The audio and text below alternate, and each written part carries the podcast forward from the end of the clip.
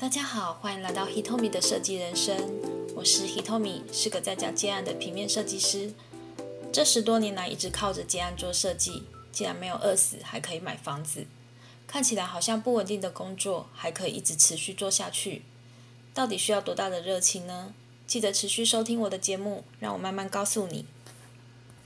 这集要说的是，说好一起到日本学动漫。我人生中第一个启蒙我动漫梦想的朋友，是我的国中同学林子。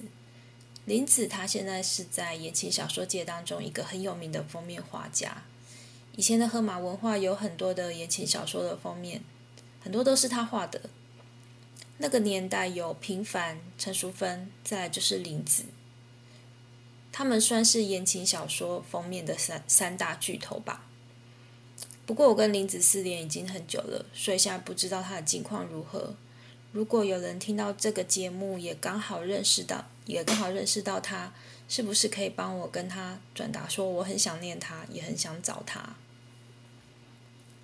记得我跟林子认识的时候是在国二的那一年，我刚被分配到后段班。那时候是用智力测验来分班的，想想我智力有很差吗？为什么会被分到后段班？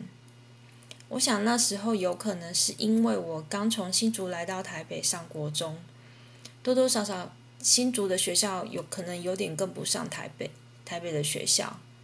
那时候的国中生活很苦，还有那个法禁跟男女分班，男生跟女生在校内是不能讲话的。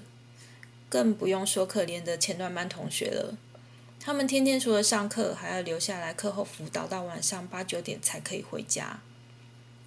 在那么不自由的学校当中，我有后端班的学生活得还稍微有点像人类。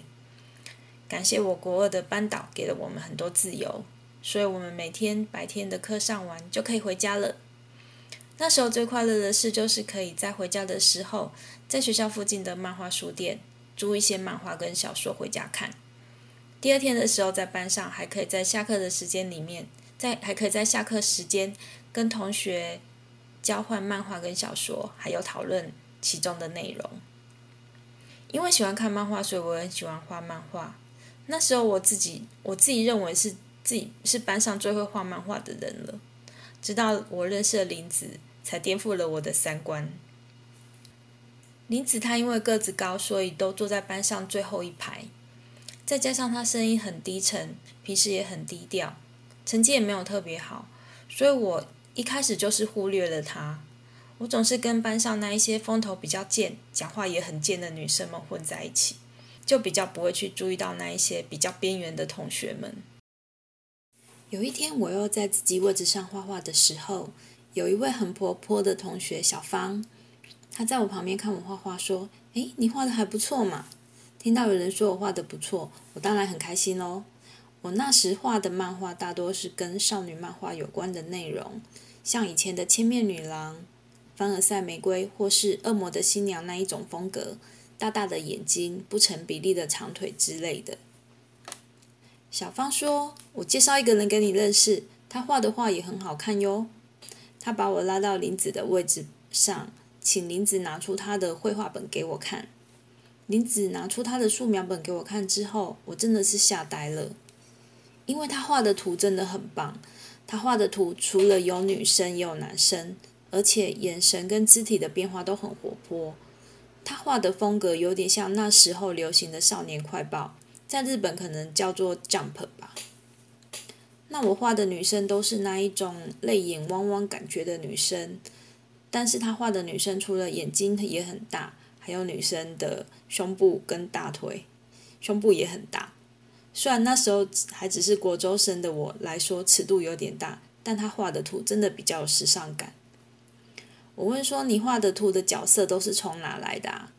于是他如数家珍的对我说了许许多多漫画的角色，比方说像是美术本晴彦的超时空要塞啊，高桥留美子的福星小子。高田美美画的陈露等作家，天哪，这些我都没看过诶。的确，少年漫画的世界跟少女漫画实在差太多了。默默的合上绘画本之后，我回到了我的位置，我变得沉默了，因为我受到太大的打击。因为我从小学以来画画都算是班上很厉害的那一位，尤其是画女孩子的设定，所以看到像林子这么广大的世界，骄傲的我对她真的是羡慕、嫉妒又恨，但是又深深的被她这么丰富的漫画内容给吸引住了。虽然说他变成我羡慕、嫉妒、恨的人，但是他丝毫没有察觉到我的内心想法。也一直笑眯眯的问着我一些跟少女漫画有关的事物，再加上他自己也没有说，因为他自己很会画画就变得就显得很骄傲，也算是一个没有心机的宅女。所以之后我们很快就变成好朋友了。可能是因为兴趣相投，后来他变成在国二生活中是我最要好的朋友。这一集说好的一起到日本学动漫，先播到这边为止。想知道我跟林子友情的后续发展？以及后来我们变成什么样的大人呢？请待下期分享哟！谢谢收听 Hitomi 的设计人生。